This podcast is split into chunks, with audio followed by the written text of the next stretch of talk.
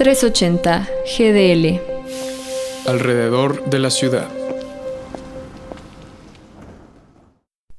En el marco del Día Internacional de la Lengua Materna, celebrado cada 21 de febrero, de acuerdo con las cifras del censo 2020 del INEGI, en México el 6.1% de la población total son hablantes de una lengua materna. Sin embargo, en promedio, cada dos semanas una lengua desaparece a escala mundial, de acuerdo con la UNESCO.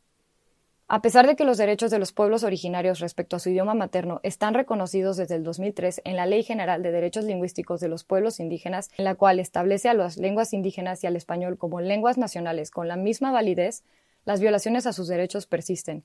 Hoy en día, de acuerdo con el Instituto Nacional de los Pueblos Indígenas, INPI, existen 68 lenguas maternas, pero de acuerdo con el investigador de la UNAM, Ambrosio Velázquez, antes de la conquista española estiman que había 200 lenguas originarias en el territorio mexicano, las cuales han sido asesinadas, un etnocidio acompañado del genocidio.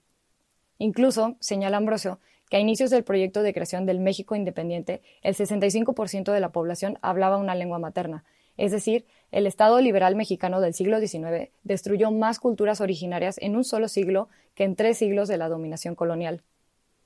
De acuerdo con Yasnaya Elena, defensora de derechos lingüísticos, el etnocidio cultural y lingüístico continúa por las políticas culturales e instituciones por un proceso impulsado al quitar el valor de estas lenguas y en favor del español como única lengua a través de la discriminación que contribuyen a su muerte, ya que para ser ciudadano mexicano necesitas hablar español. Esto a pesar de que el artículo segundo de la Constitución mexicana y el artículo 28 de la Convención 169 de la Organización Internacional del Trabajo establecen la obligación del gobierno por adoptar disposiciones para preservar las lenguas maternas y el derecho a que las personas se comuniquen en la lengua de la que son hablantes sin restricción alguna. En el caso del área metropolitana de Guadalajara viven más de 200.000 personas indígenas, de las cuales casi 30.000 hablan su lengua materna como purépecha, mixteco o huirrárica, de acuerdo con el censo del INEGI. En Jalisco, además, existen personas que, a pesar de no hablar una lengua por el mismo etnocidio histórico, se reconocen como pueblo indígena. Sin embargo, el INPI únicamente reconoce dos etnias en Jalisco, violentando los derechos de estas personas. Para Yasnaya, Borrar las lenguas es un mecanismo para que las personas indígenas no se identifiquen como tal y así exista una apropiación y explotación de sus tierras.